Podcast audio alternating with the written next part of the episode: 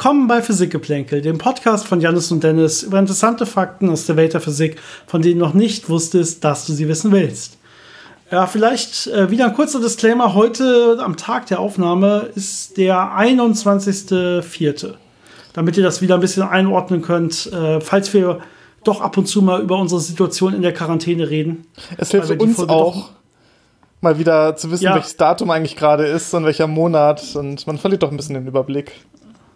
Du hast gerade das erste Mal erfahren, dass es der 21.04. ist, oder? Ja, ich glaube glaub ja. schon. Ja. Ist schon Sehr April? Gut. Ja. Meine Frau hatte gestern Geburtstag am 20.04., deswegen wusste ich noch ungefähr, welchen Tag wir hatten. Aber ich wusste jetzt nicht genau, ob ein Tag oder zwei Tage danach, aber irgendwie 21. oder 22. Ähm, genau, weil wir diesen Podcast ein bisschen später wieder ausstrahlen werden. Ich meine, der Podcast sollte hochkommen am 10 also am 10.05. Schätze ich. Wenn nichts mehr dazwischen kommt, wo wir noch irgendwie was äh, Dringendes zwischenschieben müssen oder so. Genau, eine andere Sache vorweg. Äh, uns haben einige Fragen erreicht und wir sind sehr, sehr glücklich und dankbar darüber.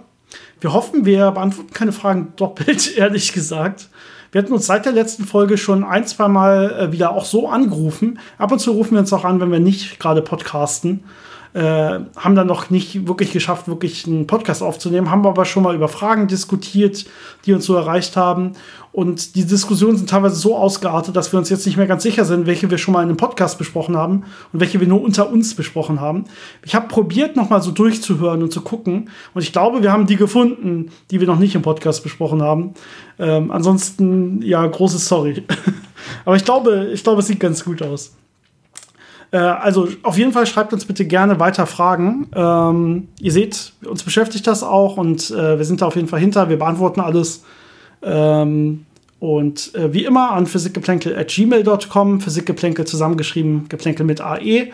Oder schreibt uns einfach auf unseren Social Media Kanälen äh, Physik-Geplänkel auf Facebook, Instagram ähm, oder am liebsten natürlich unserem Patreon-Kanal, wo ihr uns dann auch unterstützen könnt. Äh, für den ganz kleinen monatlichen Beitrag könnt ihr dann auch teilnehmen an den Abstimmungen äh, zu neuen Podcast-Themen zum Beispiel. Ähm, da war auch eine Sache bei, über die wir heute reden wollen. Und ähm, im Prinzip geht es um, es ist eigentlich eine wieder, ja, eine, wir haben noch mal eine alte Kategorie wieder rausgeholt, die wir ganz früher mal angefangen hatten. Und zwar die Nobelpreise in der Physik. Und äh, diesmal geht es um Graphen, um das Material Graphen.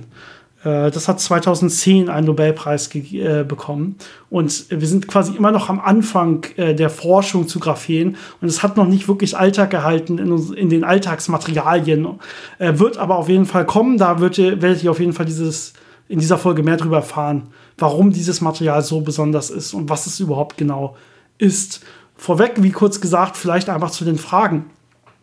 Die erste Frage, über die wir heute sprechen müssen, die uns von euch erreicht hat, kam per E-Mail von äh, Josephine. Vielen Dank auf jeden Fall. Da geht es so ein bisschen um Probleme von erneuerbaren Energien.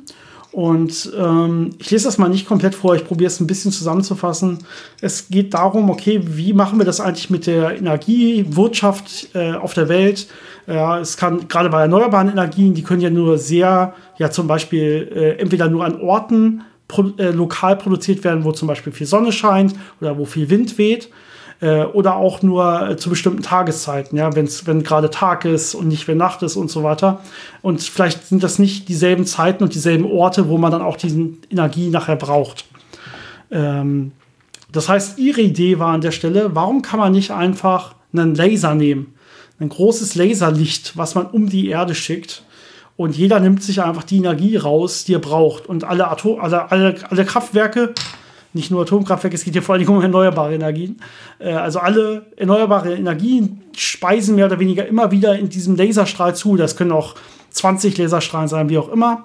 Äh, und da, dadurch speichern und teilen wir mehr oder weniger die Energie auf der ganzen Welt immer genau da, wo sie dann letztendlich gebraucht wird. Aber das Problem ist ja nicht nur, äh, ähm Energie jetzt irgendwie zu speichern, sondern das ist ja ein allgemeines Problem, wie kriege ich Energien äh, auch aus einfach aus bestimmten Bereichen weg in andere Bereiche. Also nicht nur, ob es jetzt Tag und Nacht ist oder ob da der Wind gerade weg ist, sondern wenn ich mir zum Beispiel überlege, ich kann große Sonnenfarmen in der Sahara aufbauen und äh, möchte dann die Energie auch teilweise nach Europa bringen. Wie kann ich das machen, ohne viel Energie zu verlieren? Und da gibt es verschiedene Möglichkeiten. Äh, bisher hat man das so gemacht, dass man entweder einfach Stromleitungen benutzt hat. Die haben natürlich äh, gewisse Verluste, weil so eine Stromleitung einen Widerstand hat und damit warm wird. Also verliert man Energie auf dem Weg. Ähm, andere Möglichkeiten, die man in Betracht zieht, ist äh, die Energie umzuwandeln in, in Form von Wasserstoff. Das heißt, ich äh, produziere mit der gewonnenen Energie lokal Wasserstoff, den ich dann an einer anderen Stelle wieder reagieren lassen kann, um die Energie wieder freizusetzen. Das heißt, ich habe quasi eine, ja, so eine Art Batterie aus Wasserstoff, die transportiere ich dann irgendwo hin und dann kann ich da die Energie wieder freisetzen. Und ähm, das ähnliche Prinzip würde man auch, äh, könnte man auch einfach mit normalen Batterien benutzen, aber da ist natürlich äh, der Aufwand vielleicht ein bisschen größer, äh, weil man den nicht ganz so gut transportieren kann wie äh, Wasserstoff in großen Flüssigtankern zum Beispiel. Und äh, Laserlicht geht ja auch in eine ähnliche Richtung wie dann eine Stromleitung, dass ich versuche, die Energie direkt zu übertragen. Und auch da hat man wieder die gleichen Probleme wie eine normale Stromleitung, dass natürlich so ein Laserstrahl viel Streuung und Absorption in der Atmosphäre erfahren würde. Ähm, vor allem, wenn man einigermaßen hohe Energiedichten hätte, um wirklich äh, viel Energie zu übertragen, äh, würden da ganz andere Probleme auftreten, dass zum Beispiel die Luft dann ionisiert werden würde und man dann eben nicht mehr effizient Energie übertragen könnte und so weiter. Und das andere Problem, was man natürlich auch hat, ist, dass ein Laser nicht sehr äh, einen sehr hohen Wirkungsgrad hat. Das heißt, ich muss sehr viel Energie reinstecken, um relativ wenig Leistung an Licht hinterher rauszubekommen. Es gab da viele Fortschritte in den letzten äh, Jahren und Jahrzehnten, aber insgesamt sind Laser jetzt nicht unbedingt das äh, effizienteste Mittel, um Energie in eine übertragbare Form zu bringen. Wir hatten, wenn man sich so ein bisschen an unsere Laserfolgen zurückerinnert, oder zur Not könnt ihr die nochmal nachhören, haben wir einiges gemacht. Aber es geht hier vor allen Dingen darum, wie funktioniert ein Laser. Da haben wir zum Beispiel erzählt, dass man eine Art Pumplicht braucht, äh, um überhaupt einen Laserstrahl hinzubekommen, mehr oder weniger. Das heißt, man muss extrem viel Energie reinstecken, die einfach dann zerstrahlt und quasi nicht gebunden ist in dem Laserstrahl. Äh, das ist nur eine der vielen Faktoren, die man oder der vielen Sachen, die man reinstecken muss, bevor man überhaupt in Laserstrahl reinkommt. Da gehört natürlich auch dann Kühlung dazu und so weiter. Das heißt, das Ganze ist sehr, sehr ineffizient. Äh, und ja, Energiemengen zu übertragen, um ganze Städte oder so damit betreiben zu können, da muss man natürlich auch noch äh, überlegen, wie kriege ich die Energie wieder raus aus so einem Laserstrahl. Das heißt, man müsste das Ganze erstmal extrem wieder abschwächen, äh, weil ansonsten einfach alles, was du da hinstellst, explodieren würde bei solchen äh, Energiemengen wahrscheinlich. Und dann kann, musst du halt noch die Wirkungsrate von Solarzellen oder Photothermieanlagen oder sowas berücksichtigen, wo du dann diese Laser hinschicken würdest. Ähm, das heißt, da geht dann auch extrem viel verloren, das ist sehr, sehr aufwendig. Ähm, das ist so keine Lösung. Äh, aber die, äh, diese Idee, so ganz so ähnlich zumindest, hatte schon mal äh, Nikola Tesla in der Tat. Das ist nämlich diese berühmte Tesla-Schwule, ähm, die er mal erfunden hat. Die hat er noch auf verschiedene andere Zwecke erfüllt. Die gibt es ja auch heute noch, die so schön irgendwelche großen äh, Blitze und Lichtbögen erzeugen können und so weiter. Ähm, und zwar hat er das beschrieben, als man könnte so eine Tesla-Spule auch verwenden, um ähm, Energie damit in die Ionosphäre zu senden und dort zu speichern. Das heißt, man lädt quasi die Ionosphäre der Erde auf, die als natürliche Schicht vorliegt. Und das geht theoretisch. Und jetzt ist die Idee, okay, man könnte irgendwo anders auf der Erde auch eine Tesla-Spule haben und die so betreiben, dass man jetzt Energie aus der Ionosphäre wieder rausziehen kann. Und damit hätte man auch so eine Art, ja, im Prinzip Laser, aber diesmal ja nicht äh, wirklich als Laserlicht in eine Richtung, sondern schön als äh, ausgebreitete äh, Fläche um die Erde herum. Und man könnte immer Energie reinpumpen an einer Stelle, Energie rausziehen an der anderen Stelle und so weiter. Äh, rein ja, rein theoretisch ist sowas wohl möglich, aber es bringt natürlich extrem viele Probleme mit sich. Einmal ist es natürlich auch sehr, sehr ineffizient und es geht sehr, sehr viel Energie einfach verloren. Äh, weil sich das Ding natürlich auch über die Zeit wieder teilweise entlädt und so weiter. Und äh, ich glaube, man will auch nicht darüber nachdenken, was das dann wirklich mit der Umwelt macht, wenn man äh, auf einmal einen Haufen mehr Energie in der Ionosphäre hat als jetzt. Äh, wenn man nur an Vögel denkt, aber auch an äh, Klimaeffekte, die auftreten könnten und so weiter, äh, Wettereffekte. Ähm, ja, das, das gibt man bis, hat, ist man, dem ist man nicht weiter nachgegangen bisher. Aber interessante Idee auf jeden Fall. Ich komme vielleicht einfach mal zur nächsten Frage, außer Janis wollte dazu noch was sagen. Nö, ich glaube, ich habe ähm, da alles, was ich dazu jetzt weiß, gesagt. Sehr gut. Ich habe die Zeit auch genutzt, nochmal nachzulesen, worum es so ein bisschen geht. Ähm, genau, die Nachricht hat uns von äh, Nico auch per E-Mail erreicht. Äh, und es geht ähm, im Prinzip um das Verhältnis von Materie zu Antimaterie im Universum. Das äh, ist auch ein bisschen längere E-Mail, deswegen äh, möchte ich die jetzt nicht komplett vorlegen, äh, vorlesen.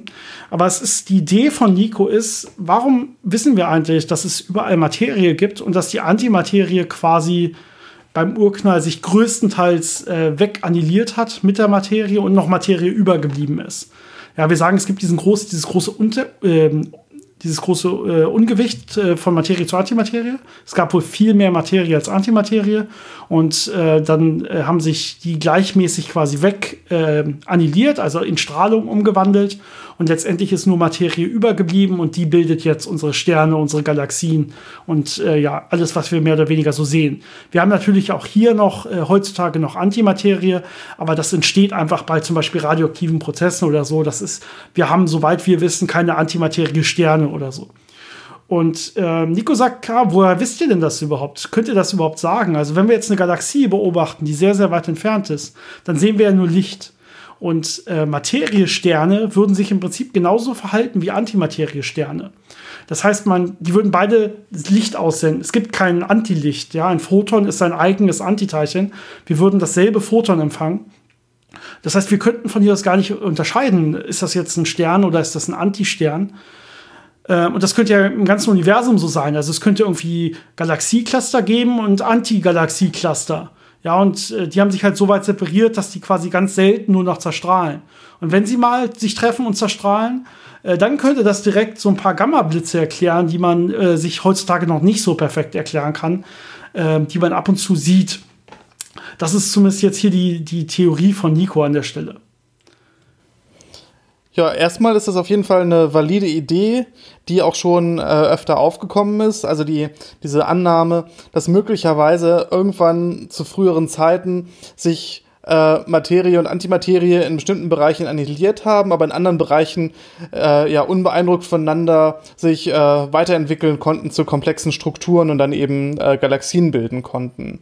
Ähm, es gibt leider ein paar äh, Probleme damit, äh, die einfach den äh, Beobachtungen, die wir heutzutage machen, widersprechen. Ähm, eine sehr grundlegende Sache ist, dass äh, wir ja wissen, wie groß ist ungefähr die Dichte von äh, dem Staub, der so zwischen den Galaxien und zwischen Galaxieclustern im interstellaren Raum und im intergalaktischen Raum sich befindet. Und äh, wenn man jetzt irgendwo Antimaterie-Ansammlungen hätte, und Materieströme von diesem Gas, das überall dazwischen ist, äh, darauf treffen würde, dann würde man da natürlich auch Annihilation sehen. Das heißt, man würde Signale bekommen im Gamma-Bereich. Und äh, man kann sich jetzt überlegen, wie viele Signale müsste ich aus welchen Entfernungen bekommen, wenn es denn so wäre, dass wir wirklich 50% Materie, 50% Antimaterie irgendwo verteilt hätten. Und äh, von diesen möglichen Signalen hat man bis heute noch keins gefunden. Deswegen hat man da relativ gute äh, Schranken äh, gefunden, um zu sagen, okay, so viel weniger Antimaterie muss da sein und so viel unwahrscheinlicher ist es, dass da irgendwo eine Galaxie aus Antimaterie ist. Ja, es ist in der Tat, muss man das Ganze natürlich, wenn man das rein äh, wirklich wissenschaftlich, physikalisch aufbaut, fängt man am besten bei sich selber an. Ja, also wir gucken erstmal in unserem eigenen Sonnensystem und checken, ob das wirklich aus Materie oder aus Antimaterie besteht. Äh, jetzt auf dem Mars hatten wir direkt schon irgendwelche äh, Drohnen oder so. Natürlich, da wissen wir, okay, die wurden nicht direkt annihiliert, als sie auf dem Mars getroffen sind. Deswegen ist der wohl aus äh, Materie und nicht aus Antimaterie. Äh, bei anderen Planeten ist das ähnlich. Da wissen wir natürlich auch, okay, da waren wir schon nah dran und so weiter. Da müsste man das sehen. Ähm, das heißt, die sind auch aus Materie, nicht aus Antimaterie. Jetzt kann man sich in der Tat angucken, wie sieht das eigentlich mit unserer Sonne in unserer eigenen Galaxie aus? Ja, wie sind da die Grenzbereiche? Was würde man erwarten, wenn in der Nähe, in der, innerhalb unserer eigenen Galaxie Antimaterie Sonnensysteme entstehen würden? Oder äh, wenn die existieren würden? Äh, da sieht man auch keine Signale. Und dann kann man immer weitergehen. Jetzt sehe okay, jetzt haben wir das, äh, unsere Milchstraße ist offensichtlich Materie. Wie ist es denn mit unserem Galaxiecluster, in dem die Milchstraße drin ist? Äh, kann man sich auch diese Grenzbereiche angucken? Sieht man, ah, da strahlt es auch nicht so, wie es strahlen müsste. Das heißt, die ist auch komplett Materie. Wie sieht das von unserem Galaxiecluster zum nächsten Galaxiecluster aus? Ja, und so kann man diese Beweiskette immer weiterführen und weiterführen, auch in den Raum, wo eigentlich nur noch ganz wenig von diesem interstellaren äh, Staub sein müsste, zwischen zwei zum Beispiel sehr, sehr weit entfernten Galaxieclustern und sieht trotzdem, okay, wir sehen diese Signale nicht, die wir auch da dann noch sehen müssten. Äh, es sind ja relativ kontinuierliche Signale dann auch, weil ja diese Galaxien trotzdem äh, ja Milliarden Jahre quasi existieren und immer wieder den Staub kontinuierlich zwischen den beiden wechselwirken lassen. Und deswegen kann man schon sagen, okay, alles, was wir sehen da draußen, ist eigentlich, soweit wir es momentan wissen, Materie. Gibt aber auch noch andere Ansätze, warum es eigentlich überhaupt, zumindest mit unseren aktuellen Theorien, gar nicht möglich sein kann, dass sich diese so, so ja, Materie und Antimaterie nach dem Urknall so stark räumlich separiert haben, dass sie sich dort nicht direkt annulliert, äh, annulliert haben und heute noch wirklich als eigenes existieren. Was man zum Beispiel machen kann, ist, dass man sich anguckt, okay, in welcher Zeit müssten, in welcher Phase nach der, nachdem der Urknall war, nachdem das Universum sich ausbreitet, müssten die äh, sich getrennt haben, mehr oder weniger. Äh, das heißt, man guckt an, wann war denn die große Phase, wo sich Materie und Antimaterie annulliert haben nach heutigen Theorien. Und jetzt müsste es ja schon so sein, dass die sich quasi mehr oder weniger vorher vernünftig getrennt haben müssen. Und dann kann man angucken, wie ist denn da, wie groß war das Universum und welche kausalen Zusammenhangsräume gibt es. Das heißt, wie groß ist quasi eine Blase des, des, des kleinen frühen Universums, in dem es noch wir sind ja immer beschränkt durch die Lichtgeschwindigkeit, in dem kausal noch Sachen auch äh, wechselwirken können, sich austauschen können und so weiter. Und wie groß ähm, äh, könnten jetzt demnach die Bereiche sein, die jetzt hier noch Materie und Antimaterie sind, die sich nicht kausal beeinflussen, das heißt, die sich nicht annullieren können und sich dann jetzt so separieren können, dass sie nachher auch nicht zerstrahlen. Und wenn man das Ganze durchrechnet, sieht man, okay, das waren in diesem frühen Universum ungefähr Bereiche von so 100 Kilometern oder so, sehr, sehr kleine Bereiche. Wenn man das jetzt hochrechnet auf, wie groß waren damals die Bereiche, die später Galaxiecluster und so geworden sind, dann sieht man, das waren viel, viel größere Bereiche. Das heißt, ähm, also selbst wenn es diese Bereiche gab, die kausal nicht wechselwirken konnten, sich nicht annulliert haben und sich getrennt haben, Materie und Antimaterie, dann können die heutzutage niemals so groß äh, angewachsen sein, dass es ganze Galaxiecluster oder so sind, sondern es wären viel, viel kleinere Strukturen. Ja? Und dadurch kann man quasi auch sagen, mehr oder weniger, es gibt diese, äh, das Ganze, was wir sehen, muss eigentlich alles Materie sein und nicht Antimaterie. In Wirklichkeit in Wirklichkeit steckt das auch noch in der kosmischen Hintergrundstrahlung drin. Vielleicht kann Janis dazu noch ein paar Worte sagen. Genau, es gibt dann noch ein paar andere Möglichkeiten, daran zu gehen. Und zwar kann man sich überlegen, wenn ich Materie und Antimaterie hatte, äh, mussten die ja irgendwann zerstrahlt sein, wenn die miteinander in Berührung gekommen sind. Und dabei entstehen natürlich Photonen mit hohen Energien. Ähm, und jetzt kann man sich natürlich angucken, wie viel Materie sehe ich in bestimmten Bereichen und wie viel Photonen sehe ich in bestimmten Bereichen. Und passt das ungefähr mit den Theorien, äh, die ich habe, wie zum Beispiel ähm, über die Nukleosynthese nach dem Urknall, also wie die Elemente entstanden sind, passt das mit dem, was man im kosmischen Mikrowellenhintergrund sieht, an, an Signaturen von Materie und von anderen äh, Energien, äh, also zum Beispiel von der, von der äh, Strahlungsenergie, die damals herrschte, passt das alles so zusammen. Und auch da sieht man, es gibt anscheinend wirklich diese Asymmetrie. Also es gibt in unserem gesamten Universum diesen riesigen Unterschied zwischen Materie und Antimaterie. Genau, ich denke, wir haben genug über diese Frage geredet. Also wir sind uns nach unseren heutigen Theorien auf jeden Fall ziemlich sicher, auch alleine aufgrund von Beobachtungen, dass wir in der Tat dieses Gleichgewicht haben. Wo genau das Gleichgewicht ist, Ungleichgewicht, wo genau es herkommt, das wissen wir noch nicht exakt. Da gibt es auch wieder verschiedene Theorien und so weiter. Ich glaube, da müssen wir jetzt nicht drüber reden. Ich komme noch mal zu einer letzten Frage. Und die hat uns erreicht auch per E-Mail von äh, Simon. Und äh, in der Frage, ja, Simon saß gerade äh, an Physik äh. Äh, schön, dass uns auf jeden Fall äh, auch viele Schüler hören, die gerade noch im Physikunterricht sitzen. Und der hat so ein bisschen in seinem Physikbuch hinten mal sich die ganzen Konstanten angeguckt, die ganzen Naturkonstanten. Und äh, hat gemerkt, es wird da unterschieden. Es gibt welche, die sind exakt definiert und es gibt welche, die sind mit einer gewissen Ungenauigkeit versehen. Äh, da steht dann meistens in Klammern dahinter noch, äh, wie genau man das Ganze weiß. Ja, und jetzt ist eigentlich die Frage, Warum gibt es das? Warum gibt es welche, die klar äh, exakt definiert sind? Warum gibt es welche, die irgendwelche Unsicherheiten äh, oder irgendwelche Standardabweichungen mit angegeben haben? Äh, warum können wir nicht einfach alles exakt bestimmen? Geht das nicht? Zum Beispiel, das ist so ein bisschen seine, seine Frage hier. Ja, da gibt es natürlich äh, verschiedene Aspekte. Erstmal heißt Naturkonstante ja, dass sie erstmal von Natur aus höchstwahrscheinlich konstant ist, also sich nicht über die Zeit verändert. Das heißt, sie haben einen exakten Wert und der ist unveränderlich. Ähm, das sagt aber leider erstmal nichts über unsere Fähigkeit, Messwerte äh, zu messen, ähm, denn da gibt es immer Probleme mit Messunsicherheiten und Rauschen. Also es ist einfach für uns nicht möglich, äh, Zahlen oder also Werte, solche Naturkonstanten exakt zu messen. Ähm, allein auch deswegen schon nicht, weil so eine Zahl natürlich extrem viele Nachkommastellen haben würde und wir gar nicht so genau messen können. Es liegt aber vielleicht auch daran, dass man irgendwann wirklich auch äh, eingeschränkt ist durch die Quantenmechanik selber. Ja? Also wir haben zum Beispiel irgendwann das Heisenbergsche Unschärfeprinzip, wo man einfach sagen kann, okay, genauer können wir an der Stelle gar nicht messen. Es ist zum Beispiel, wenn man Sachen mit Lasern messen will, dann dieses äh, Quantenrauschen und so weiter. Da kommt man einfach nicht drunter. Das heißt, eine gewisse Unsicherheit bleibt immer, egal wie viel Mühe man, Mühe man sich gibt. Genau. Deswegen hat man so eine Naturkonstante, wenn man sie misst, natürlich immer mit gewissen Fehlerbalken. Das heißt, ich sage, die Lichtgeschwindigkeit ist so und so schnell plus minus meine Messunsicherheit, die ich dabei hatte. Ähm, Warum man jetzt Naturkonstanten einen exakten Wert zuordnet, ist noch eine ganz andere Geschichte. Das hat nämlich nicht so viel mit den Naturkonstanten selber zu tun, äh, als mit dem Versuch, äh, unsere Einheiten, vor allem unsere SI-Einheiten, also unsere Einheiten, mit denen wir Messgrößen behaften können, äh, um die vernünftig zu definieren auf Grundlage von eben Naturkonstanten, weil wir ja wissen, Naturkonstanten verändern sich nicht. Das heißt, wenn ich zum Beispiel das Maß eines Meters auf eine Naturkonstante zurückführen kann, kann ich diese Naturkonstante immer messen und das dann äh, darauf äh, bezogen den Meter mir neu definieren, egal wo ich bin, egal wann ich das mache.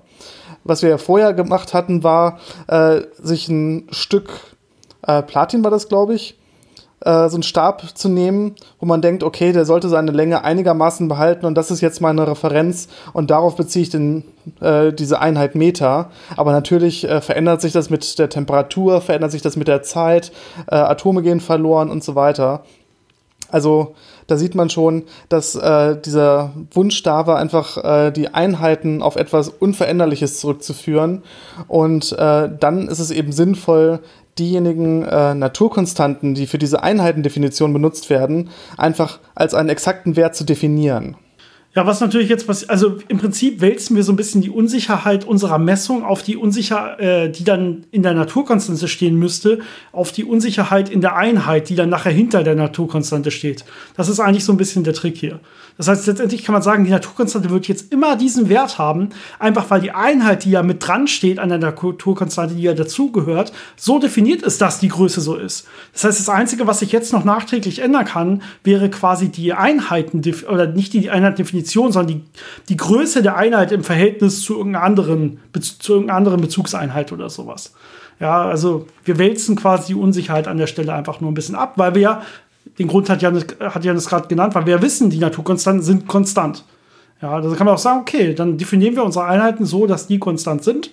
Und ähm, wir wissen halt nicht ganz genau, wie doll ein Meter ist. Da müssen wir halt zur Not die Lichtgeschwindigkeit noch mal genauer messen, damit wir dann wissen, wie groß der Meter ist. So ungefähr, ja. Das ist so, so ein bisschen die Idee. Genau, okay, ja, vielen Dank für diese interessante Frage. Falls äh, es noch weitere Fragen gibt oder falls wir zu, all, zu einem dieser Fragen noch mal was erzählen sollen, machen wir das auch sehr gerne. Schreibt uns dann einfach noch mal.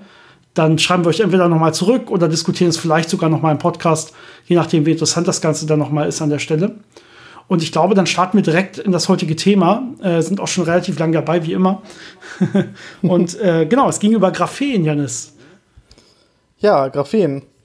Ähm, ein sehr interessantes Material, wobei Material vielleicht ein bisschen irreführend ist. Äh, Graphen ist im Prinzip eine monoatomare Lage aus Kohlenstoffatomen. Also ich habe in zwei Dimensionen ein, ein Netz aus Kohlenstoffatomen und in der dritten Dimension ist halt wirklich nur diese eine Atomdicke da.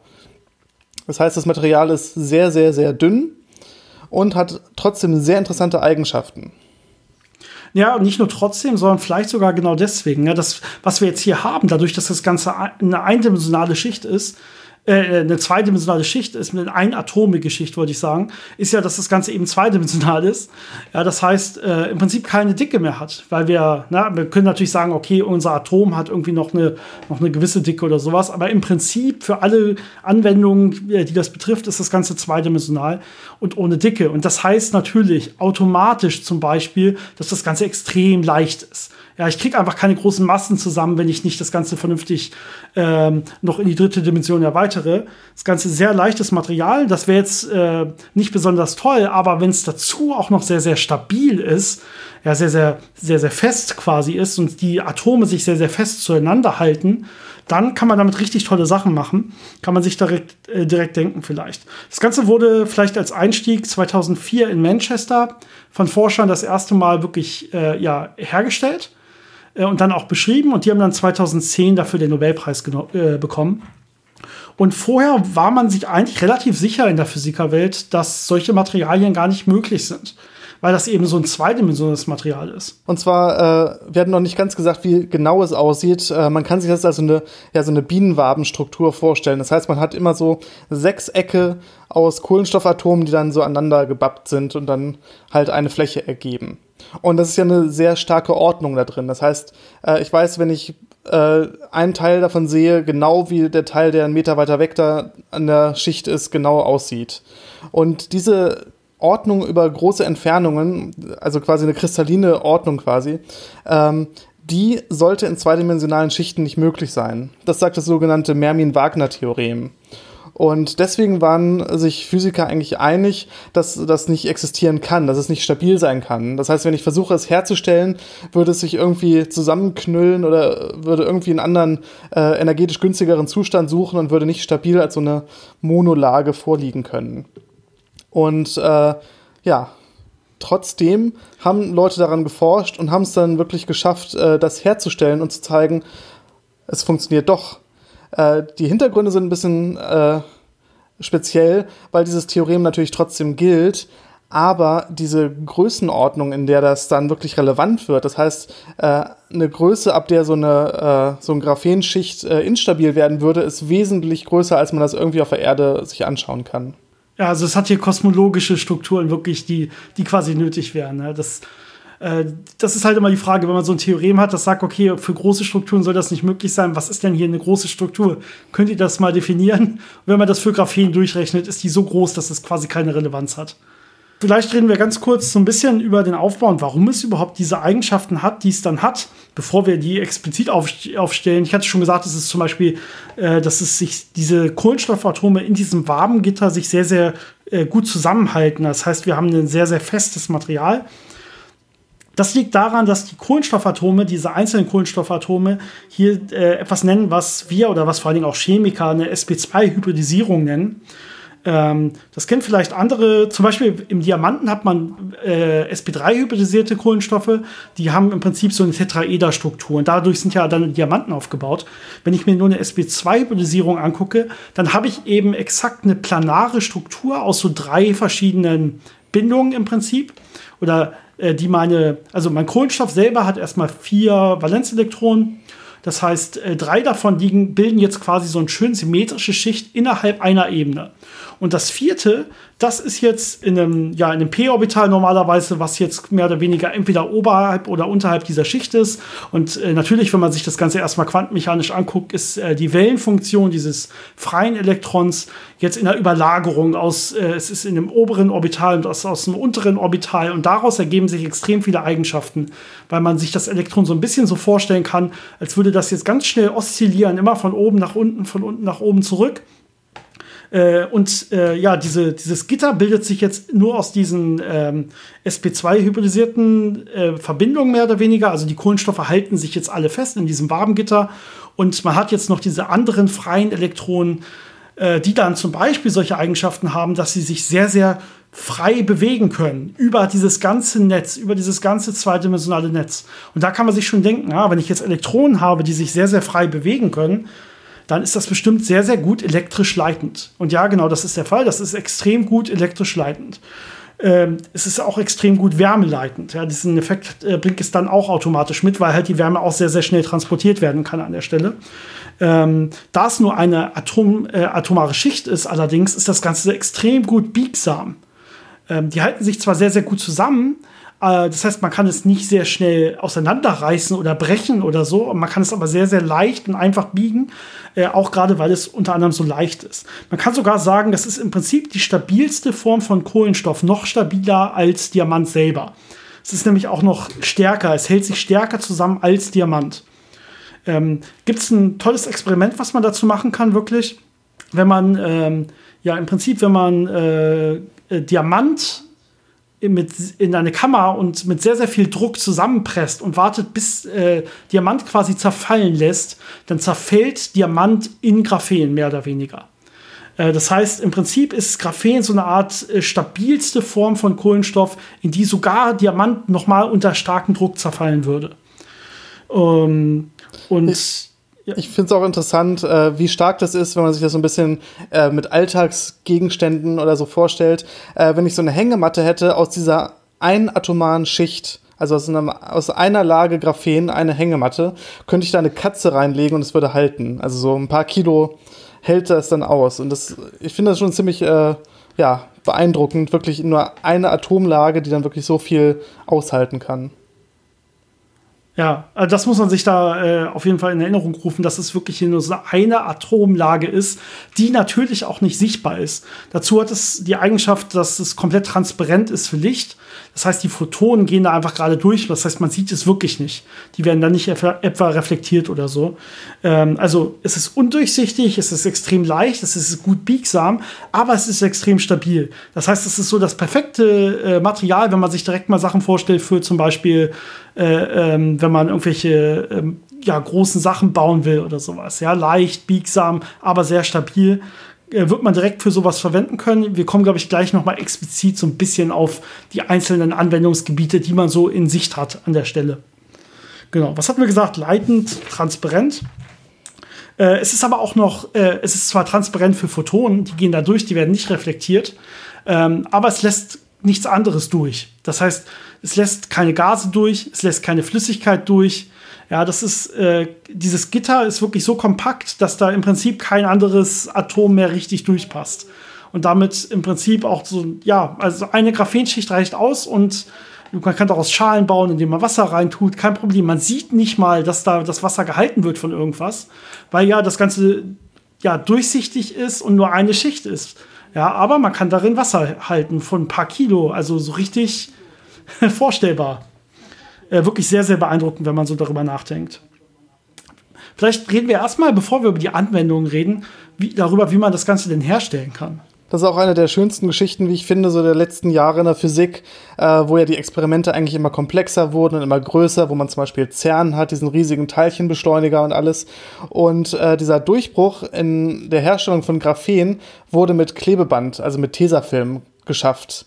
Das heißt, die ersten erfolgreichen Versuche, äh, Graphen herzustellen und dann zu überprüfen, hat man dadurch gemacht, dass man sich einen Graphitblock genommen hat, also Kohlenstoff in dieser bestimmten Form und dann mit Klebeband da einfach ein bisschen das draufgedrückt hat und abgezogen hat. Und dann noch ein paar Mal so abgezogen hat, wo man dann jedes Mal äh, wieder Atomschicht um Atomschicht abzieht, sodass man am Ende dann, wenn man es richtig gemacht hat, mit einer Lage Kohlenstoffatome, also mit einer Graphenschicht übrig geblieben ist. Genau, Graphit ist eigentlich nichts anderes als Graphen, nur mit ganz, ganz vielen Lagen, wo dann diese freien Elektronen quasi immer die Bindung zur nächsten Lage mehr oder weniger ausmachen, wenn man sich das so vorstellen will.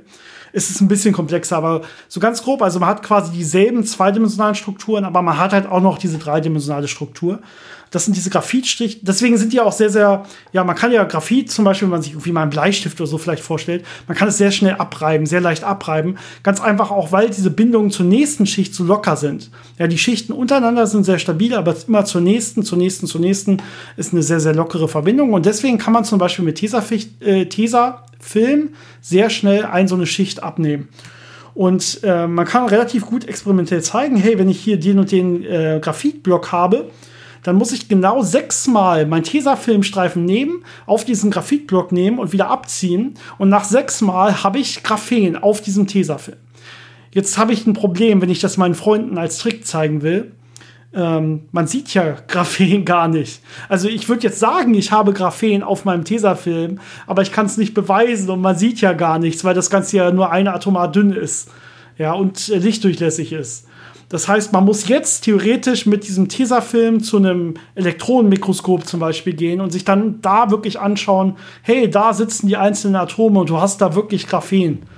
Ähm, taugt also nichts als, als Kneipentrick, würde ich sagen, aber man kann so Graphen herstellen. Ja.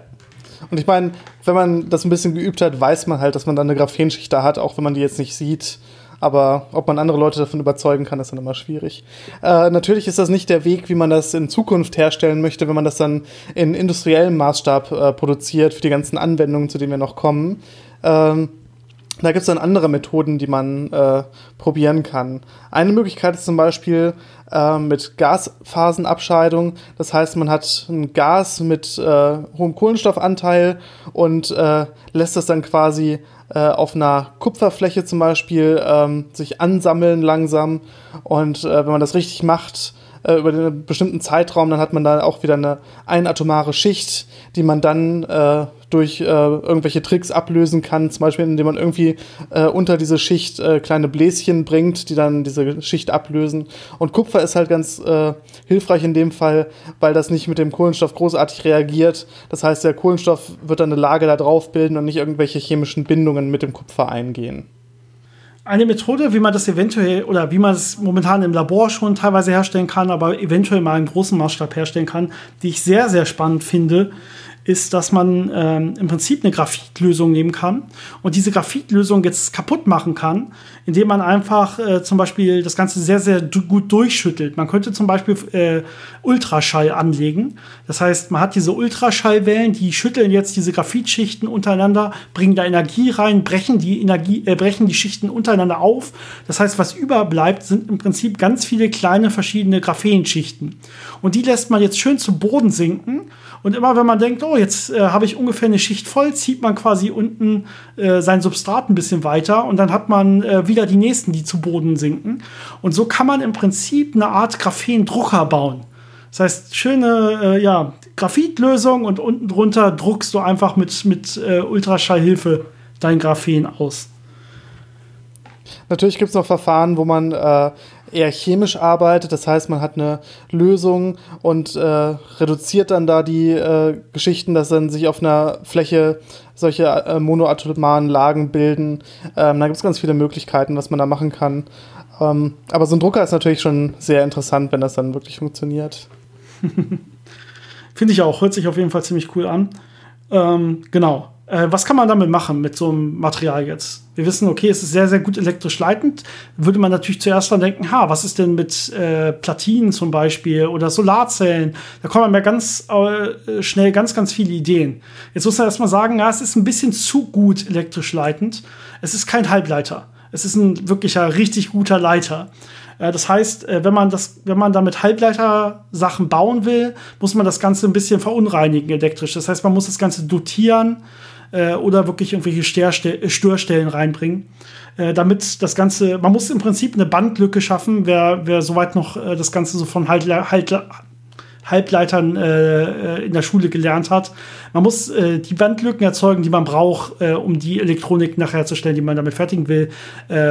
Äh, Graphen selber hat diese Bandlücken in der Form nicht an der Stelle. Das heißt, die müsste man sich durchaus. Ne Dann geht es aber schon. Das heißt, man kann sich schon vorstellen, wenn ich das Ganze noch vernünftig dotiere und so, dass ich äh, komplette ähm, ja, Elektroniken, aber auch komplette ähm, ja im Prinzip äh, Platinen und so weiter, alles mit Graphen mache. Und der Vorteil von diesen Elektroniken wäre jetzt, die sind komplett durchsichtig und die sind komplett biegsam. Das heißt, ich kann mir direkt vorstellen, okay, ich könnte mir jetzt Kleidung bauen, wo das mit drin ist. Ich kann irgendwelche ähm, Implantate damit formen und irgendwo einsetzen, zum Beispiel Bioimplantate, da sind wir im Bereich der Bioelektronik. Also man kann auf, auf jeden Fall hat man ganz, ganz viele Ideen, was man damit direkt machen könnte, ja. Äh, Quantencomputer könnte man sich damit vorstellen. Ganz viele tolle Sachen, ähm, wo man solche ja, sehr, sehr dünnen, sehr, sehr leichten Elektroniken äh, gebrauchen könnte. Durch die hohe äh, Leitfähigkeit hat man aber nicht nur diese Vorteile äh, von der Durchsichtigkeit und dieser Biegbarkeit, sondern eben auch einfach nur von der Geschwindigkeit. Das heißt, wenn man jetzt mit Hilfe von Graphen und entsprechend dotierten Stellen dann ähm, sich äh, Mikrochips zusammenbaut, dann kann man Taktraten äh, im erwarteten Bereich von 500 bis 1000 Gigahertz erreichen. Das heißt, das ist um viele hundert Mal äh, viele hundert Mal mehr, als was man bisher mit herkömmlichen PCs erreichen kann. Das heißt, es ist schon sehr interessant, auch für äh, extrem schnelle Computer sowas einzusetzen. Also da wird sehr viel dran geforscht, äh, da Fortschritte zu erzielen.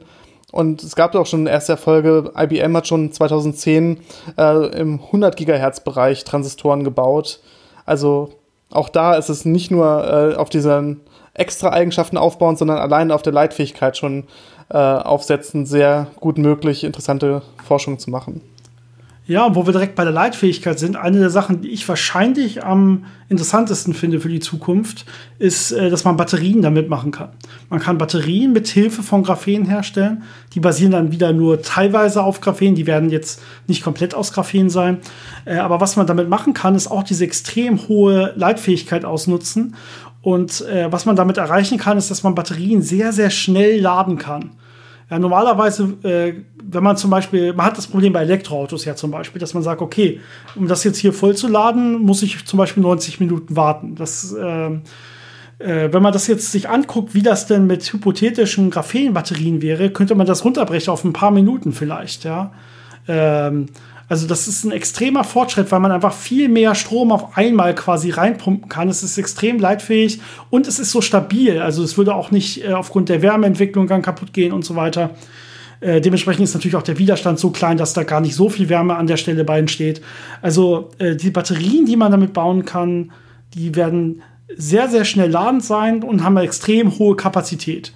Ähm, und da es uns gerade an guten Batterien mangelt, äh, bei diesem nächsten Schritt in der Entwicklung zu äh, ja, intelligenten Autos und so weiter, der ganze KI-Kram.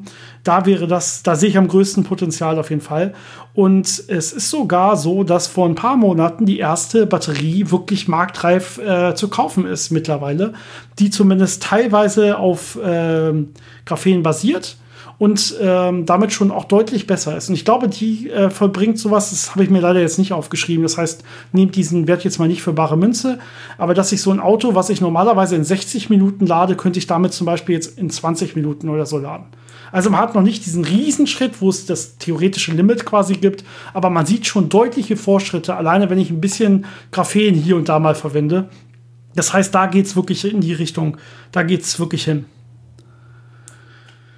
Ja, was äh, ich anfänglich kurz angesprochen hätte, ist natürlich auch, okay, wenn es sehr, sehr leicht und sehr, sehr stabil ist, denkt man sich schon, ah, man kennt ja vielleicht sogar aus der Formel 1 schon so Carbonfasern, das ist ja sogar ähnlich, ja. Da habe ich auch ein sehr leichtes, sehr stabiles Material, das benutze ich dann auf jeden Fall da. Äh, kann mir dann aber auch vorstellen, dass ich mit Graphen, wo ich das Ganze dann noch viel besser machen kann, äh, daraus ganze Flugzeuge bauen kann. Flugzeugrümpfe, Flugzeugflügel und so weiter.